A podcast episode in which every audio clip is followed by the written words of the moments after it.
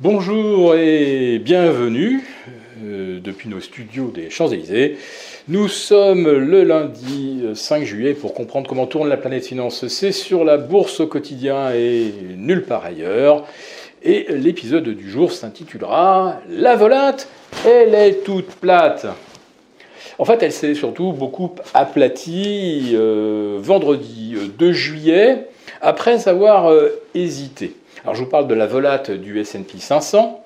S&P 500 qui vient d'aligner une série historique de 7 records absolus consécutifs, mais surtout une série de 9 séances de hausse sur 10. Bon, physiquement, ça n'existe pas. Enfin, un marché euh, fonctionnant de, façon spontanée ne peut pas aligner 9 séances sur 10, etc. Donc, bien sûr que c'est un petit peu orchestré, mais jusqu'à jeudi dernier, eh bien, euh, euh, la volatilité affichée par le VIX, le baromètre du stress, restait complètement figée entre 15,20, 15,5, 15,60.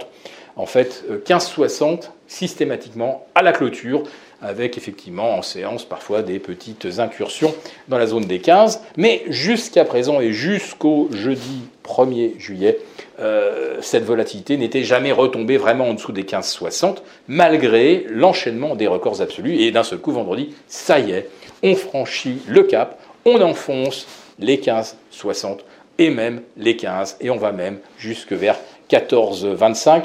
Des niveaux de volatilité qu'on avait pu observer, non pas depuis le 20 février 2020 et le précédent record absolu du SP 500, mais bien des niveaux de volatilité qu'on n'avait pas observés depuis le mois de janvier, fin janvier 2020.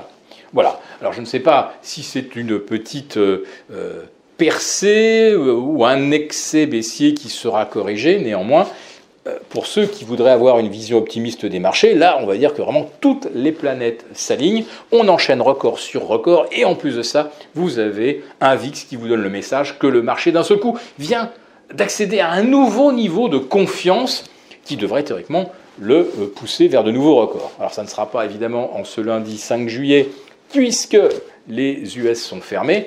Le 4 juillet, c'était dimanche, donc euh, aux États-Unis, on, euh, on, accorde un jour de congé si c'est avant ou après le week-end du 4 juillet. Donc Wall Street est fermé aujourd'hui et nous sommes livrés à nous-mêmes. Et quand on est livré à nous-mêmes, généralement, il ne se passe pas grand-chose, et c'est exactement ce qu'on observe avec un CAC 40, à nouveau euh, figé bien en dessous, malheureusement, des 6006 euh, et depuis maintenant une bonne quinzaine de jours. En fait, depuis le record des 6666 du 17 juin, le CAC 40 ne va plus nulle part. Donc ça veut dire que euh, c'est le marché américain qui absorbe toutes les liquidités. Et euh, vendredi, ce qui s'est passé est assez caractéristique tout de même, puisque sur les cinq plus belles performances affichées par le Nasdaq, par les valeurs du Nasdaq 100 vendredi, quatre étaient des GAFAM, c'est-à-dire Microsoft, Apple, Amazon, Google. Ne manquait à l'appel que Facebook. Ah bah tiens, normal, Facebook venait de gagner 3,6% depuis le début de la semaine. C'était la meilleure performance justement parmi les 5 GAFAM. Autrement dit, euh, on n'échappe plus aux GAFAM. Aucune d'entre elles d'ailleurs n'affiche maintenant moins de 1000 milliards de capitalisation.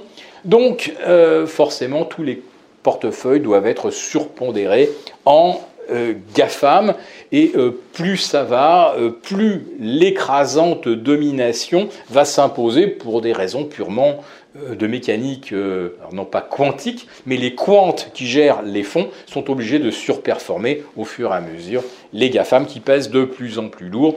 Autrement dit, le SP 500 maintenant se résume presque aux GAFAM dont la capitalisation combinée atteint aujourd'hui près de 8 000 milliards, c'est-à-dire environ un cinquième de la capitalisation globale du SP 500, ce qui est une situation totalement inédite.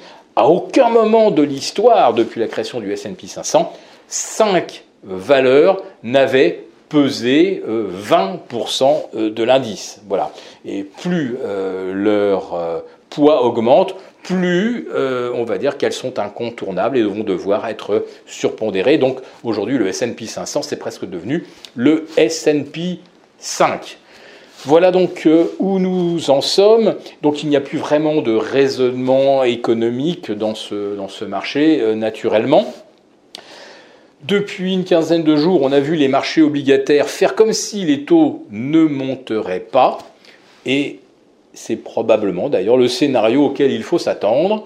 Mais euh, je précise bien que si les taux ne montent pas, ça ne veut pas dire qu'il n'y a pas d'inflation ça ne veut pas dire que l'inflation sera forcément transitoire. Ça veut juste dire que les, euh, économistes euh, tablent sur un statu quo volontaire, délibéré des banques centrales, quand bien même l'inflation serait largement supérieure aux objectifs ou aux anticipations, nous sommes en train de rentrer de plein pied dans un contexte où on sacrifie la monnaie. Voilà.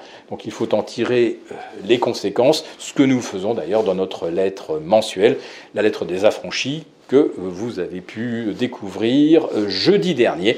Voilà, je vous invite pour ceux qui ne sont pas abonnés éventuellement à essayer euh, de prendre connaissance de ce contenu parce que nous envisageons effectivement un avenir où les banques centrales délibérément décident de sacrifier finalement l'épargne, le rendement de l'épargne pour poursuivre évidemment d'autres dessins.